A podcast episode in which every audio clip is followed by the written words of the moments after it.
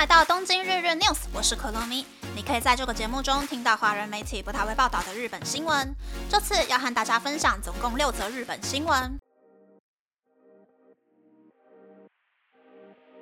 第一则新闻是昨天介绍的，造成十一间银行无法在营业时间里进行汇款操作的全银系统宕机事故，在十月十二日修复成功。粗估宕机的两天内，总共有五百零六万笔交易失败。对于很多领薪资的人、领儿童津贴的人、缴交保险费、信用卡费的人，或是中小企业，造成了影响。嗯，真的是可喜可贺呀！据说全银因为这一次的事故，要加快今后系统准备的速度。然后前两天全银有说，J.P. 摩根大通银行也是这一次的受灾户，但 J.P. 摩根大通银行表示自己用的是其他的系统，所以这一次没有受到影响。所以这个新闻呢，也就暂停告一段落啦。住在日本的受灾户们，赶快去看看自己的银行账户金额正不正确哟。第二则新闻是，日本经济产业省为了 Lapidus 和台积电工厂申请了日币三点四兆元的半导体基金。由于日本内阁要求要在十月制定出新的经济方针，因此经济产业省申请了日币三点四兆元的半导体基金，是去年度申请额的二点六倍。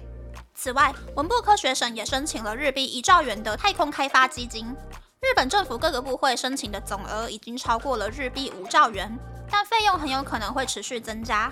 目前已知，经济产业省总共申请了三种款项，分别是后五 G 时代资讯和通讯系统基础设施强化研究与开发基金、特定半导体基金和确保稳定供应链的基金。具体内容有将日币六千亿元分配给制造日本次世代半导体的拉皮达斯。将日币九百九十亿元分配给台积电的熊本第二工厂，将日币一千亿元分配给 Sony，加强半导体感光元件。嗯，大家可能会想，台积电分到的钱怎么会那么少？这个拉比塔斯株式会社呢，是去年八月由 Toyota 电装、Sony、NTT、NEC、SoftBank、Kioxia、三菱 UFJ 银行等八间日本超大型企业共同出资的半导体公司。拉皮达斯的目标是要在二零二五年开始，在北海道的千岁工厂制造二纳米的晶片啦，所以可以分配到特别多的预算。但是我是觉得，二零二五年制造日本国产的二纳米晶片，好像这个难度有点太高了。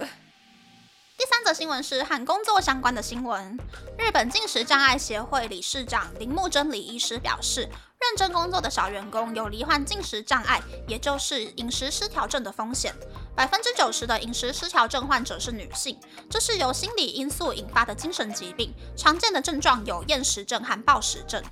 根据日本进食障碍协会的调查，百分之七十的患者因为在工作中遇到困难而生病。此外，有八成的患者表示，因为饮食失调症在工作中感到不方便。因此，如果在雇主的公司中有员工得到饮食失调症，雇主或是上司就要注意三件事。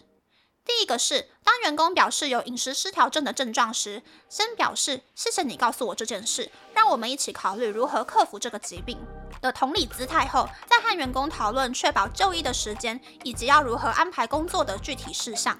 第二个是在应该要吃饭休息的时间，尽量让员工在舒适的地方单独吃饭，不要强迫他们吃零食，或是强制他们参加聚餐。又或者是如果要参加聚餐的话，就只参加最开始打招呼的部分就好。三个是和员工讨论可以胜任的工作内容还有分量。许多患者的个性都很严肃，有完美主义的倾向，但他们的自尊心较低，而且很在意别人如何评价自己。上司可能会觉得患者是可以做好工作的优秀下属，但患者却会因此感到庞大的压力，让暴饮暴食、呕吐或是体重减轻的症状加重。一两年后就会请假或者是辞去工作。如果身边有疑似饮食失调症的患者，可以建议他们去就医，并且停止批判他们的体重或是饮食，尽量保持同理心，表达理解他们在生活中遇到许多艰难的处境，并且为他们加油打气。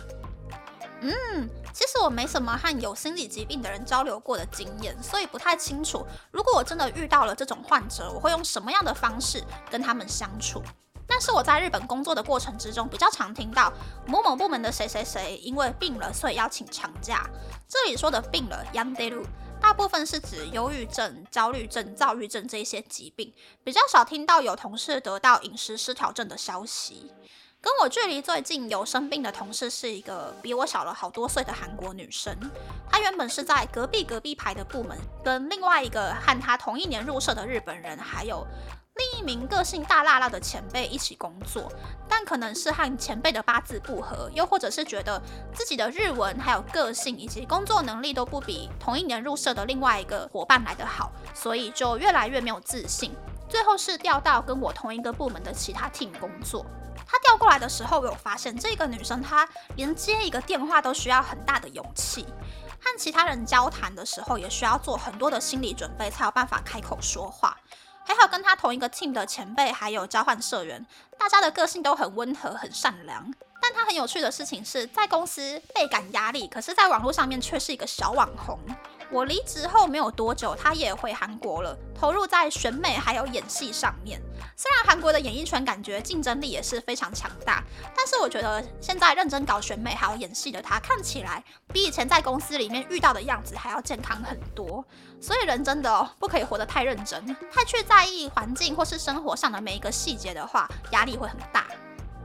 第四则新闻也是跟健康相关的。日本内阁决议要在今年度划分出花粉症很严重的地区，将造成过敏的杉木砍掉，改种别的树。日本内阁在会议中提出，要在将来的十年内，从减少花粉症的源头，阻止花粉飞散，预防花粉症患者暴露在过敏的环境中的三个方针，来减轻花粉症患者的困扰。因此，讨论出要在今年度以都市地区为主，砍伐人为种植的杉木林，改种别的树木，并增加可以储存或是加工砍下来的杉木的工厂。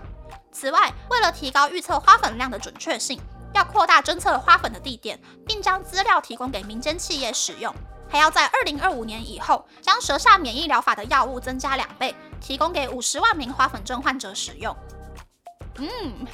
在四月份的内阁会议中呢，岸田文雄貌似是看着稿念错了，把负责对抗花粉症的工作揽在了内阁这么高的层级上面。这么个无心插柳柳成荫的结果，就是让花粉症的预算变得更多，可以干更多事。但我还是蛮期待这些政策可以快一点实施，最好是在我得到花粉症之前就先搞定。我是真的很不想要跟百分之八九十的日本人一样，每年春天二十四个小时都在吸鼻子，光是擤鼻涕就觉得鼻子好像要脱皮了。第五则新闻是跟生活相关的，日本政府宣布要将预计十二月结束的汽油补助延长到明年三月。日本政府决定用今年度预算增加案，将汽油补助延长到明年三月，并且在明年度的预算中加入汽油补助款，将补助的期限继续延长下去。日本的汽油补助是从去年一月开始导入的，由日本政府将预算拨给各个汽油公司，来抑制不断高涨的油价。不过，有鉴于原油价格再度攀升，所以决定要将补助的期间延长下去。嗯，我已经懒得说了，拜托日本政府不要再傻逼啦，恢复市场价格，让人民各凭本事过日子，难道不好吗？搞不好日本人民认清现实之后，就会更加认真努力赚钱呐。然后日本的经济也会更加活化，也说不定嘛。粉饰太平只会让已经躺平、躺满、躺好的日本人更加安心、爽爽过日子啊！你们日本不自己救经济，只会一直摆烂的话，外国员工才不想要在这里赚钱给你们花税金呢。第六则新闻是奈良的古坟发现了全世界最古老的蟑螂碎片。奈良女子大学等组织宣布，在疑似是邪马台国遗址的奈良县樱井市禅上遗址中，大约是西元三世纪后期的土壤里面，发现了可能是世界上最古老的蟑螂的碎片。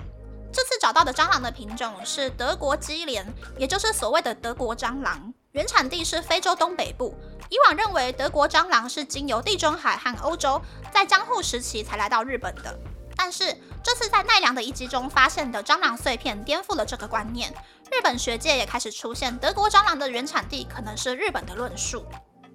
嗯，选这一篇新闻的理由是，这篇新闻其实是有照片的。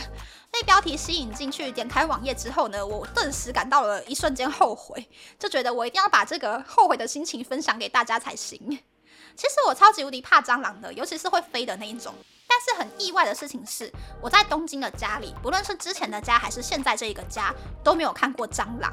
我觉得有可能是日本的公寓时不时就会请专业的人来打扫室内外的公共设施或者是水管之类的，一定程度上呢杜绝了蟑螂进入室内的可能性。那我自己平常预防蟑螂的方法就是，厨房的水龙头都一定是开温水，不管是冬天还是夏天，我会用温水尽量把油污都冲干净。还有时不时就会用排水孔专用的清洁剂把油污给弄干净。当然啦，平常吃完饭那种脏脏的锅碗瓢盆呢，一定会在我睡觉之前洗干净。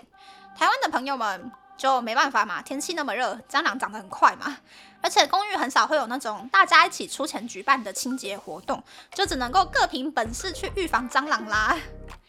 以上是这一次和大家分享的六则新闻。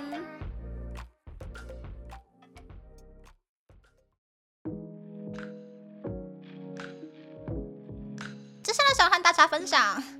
大家有遇过 Chrome 的视窗超级无敌慢的状况吗？我已经慢到有开 Chrome 视窗，整台电脑就卡卡的，就连 Firefox 也跟着变慢，整个超级无解的耶。然后打开工作管理员，就发现 Chrome 的后面居然是刮胡三十二，可是我只有开两个视窗啊，到底为什么要擅自帮我增加三十个视窗嘞？让我的电脑变得超级慢的。然后我就按照网络上面各种超级无敌多的小 paper，试图让 Chrome 的速度可以变快，可是还是一点变快的 feel 都没有。最后是把 Chrome 删除掉，重新安装，但是好像也没有变快的感觉啊！到底遇到这种状况的时候是要怎么解决呢？有没有什么电脑大神可以教教我呢？拜托拜托，我会很感激你的。那么，那么这次的分享就到这边，不知道大家喜不喜欢这样的节目呢？欢迎大家留言和我分享你的想法。喜欢这个节目的朋友，可以在 Apple、Spotify、Google、s o n KKBox、My Music、First Story、Mixer Box 等 Podcast 平台和 YouTube 订阅《东京日日 News》，多多按赞、评分或是填写资讯栏的节目优化问卷，帮助这个节目变得更好。还可以在 Instagram 或 Search 追踪《东京日日 News》JJ Tokyo 的账号哟。拜拜。